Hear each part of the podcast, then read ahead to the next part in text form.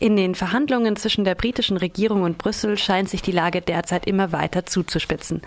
Der letzte Stand, falls der ausgehandelte Vertrag von Parlament ein drittes Mal abgelehnt wird, muss Großbritannien am 12. April die EU verlassen. Premierministerin Theresa May hat sich bereits dazu entschlossen, dem Parlament die Schuld für den chaotischen Prozess in die Schuhe zu schieben und ihre Politik von jeder Verantwortung reinzuwaschen.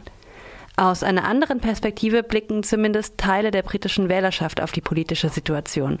Am Samstag haben die Britinnen und Briten für ein zweites Brexit-Referendum protestiert.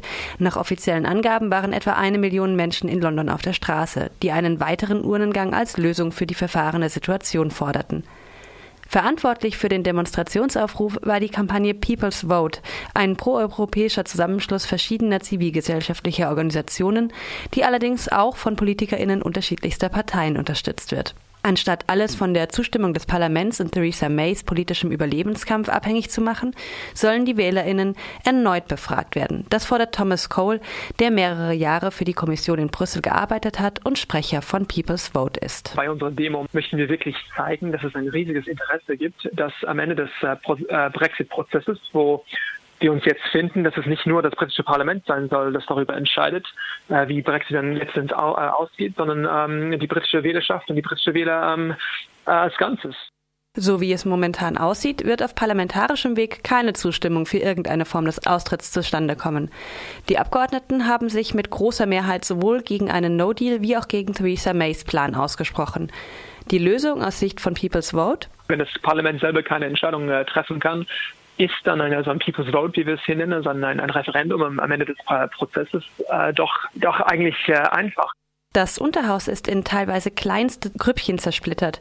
Von den Brexit-Hardlinern rund um Boris Johnson über Austritts-, aber auch verhandlungsbereite Tories und eher Remain-orientierte Labour-PolitikerInnen bis hin zu absoluten AustrittsgegnerInnen sind praktisch alle Richtungen vorhanden.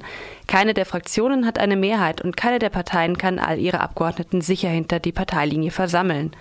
People's Vote, sagt Thomas Cole, sehe sich deshalb nicht als eine weitere Interessensgruppe, sondern als außerparlamentarische Lösung. Wir, die People's Vote-Kampagne, wir sind keine Brexit-Option, wir sind eher eine Brexit-Lösung weil wir, wir setzen uns nicht für irgendeine Art von, äh, von Brexit ein, sondern wir sagen nur, dass am Ende des Prozesses das Land als Ganzes dann abstimmen müsste, um, äh, ja, um dazu eine, äh, eine, eine Lösung zu kommen. Ein zweites Referendum, das heißt laut People's Vote nicht einfach noch einmal die Frage danach, ob Großbritannien in der EU bleiben soll. Vielmehr müsste es bei einer erneuten Abstimmung mindestens drei Optionen geben. Der No-Deal-Brexit, der Austritt unter den Bedingungen des jetzt ausgehandelten Vertrags oder ein Verbleib in der EU.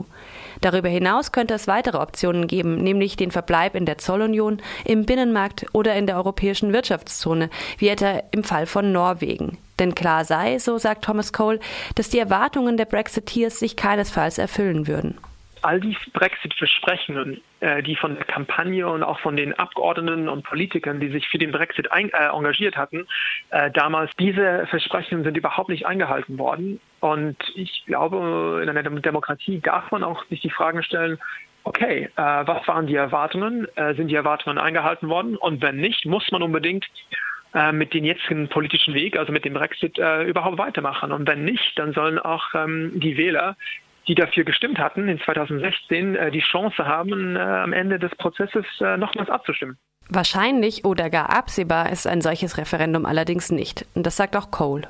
Wenn heute zum Beispiel ein Parlament darüber abgestimmt würde, dann würden wir bestimmt verlieren. Das ist uns klar. Eine Mehrheit für ein, für ein People's Vote gibt es im britischen Unterhaus noch nicht. Für den Politikwissenschaftler Marius Gudayan steht und fällt die Frage nach einem zweiten Referendum mit der Person Theresa May. In seiner Einschätzung für Radio Dreieckland schreibt er, Hält May weiterhin an ihrem Amt fest oder wird sie einsehen, dass sie längst die Kontrolle über das Unterhaus und ihre Partei verloren hat und sie daher Neuwahlen herbeiführen sollte? Schafft sie es im Parlament noch einen parteiübergreifenden Kompromiss zu finden, der auch mit der EU machbar ist, oder lässt sie es auf einen Austritt ohne Abkommen ankommen? Erst dann folgt die Option eines zweiten Referendums als Ausweg aus der Sackgasse. Während die Labour-Partei unter Jeremy Corbyn auf Neuwahlen dringt, haben die Tories allen Grund, diese Option nicht in Erwägung zu ziehen. Viel zu unsicher wären die Chancen für einen Erfolg der Konservativen, die bereits jetzt nur mit Unterstützung der nordirischen DUP regieren können. Aber auch für Labour ist der Wahlsieg keineswegs eine ausgemachte Sache.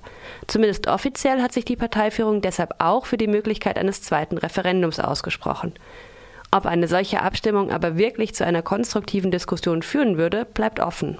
Natürlich müsste man da mit positiven Argumente kommen. Ich glaube, das, Referendum 2016, was da gezeigt worden war, das war wirklich ein, ein negatives Referendum auf, äh, auf beiden Seiten. Auch Marius Guderjan von der Humboldt-Universität zu Berlin ist skeptisch.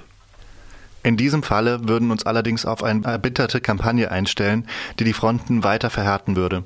Würde Remain dann die Mehrheit bekommen, würde das verheerenderweise all diejenigen bestätigen, die sich seit langem von ihren PolitikerInnen ignoriert fühlen und schon während des ersten Referendums die Zweifel hegten, dass das Ergebnis nicht zugunsten eines Verbleibs manipuliert würde.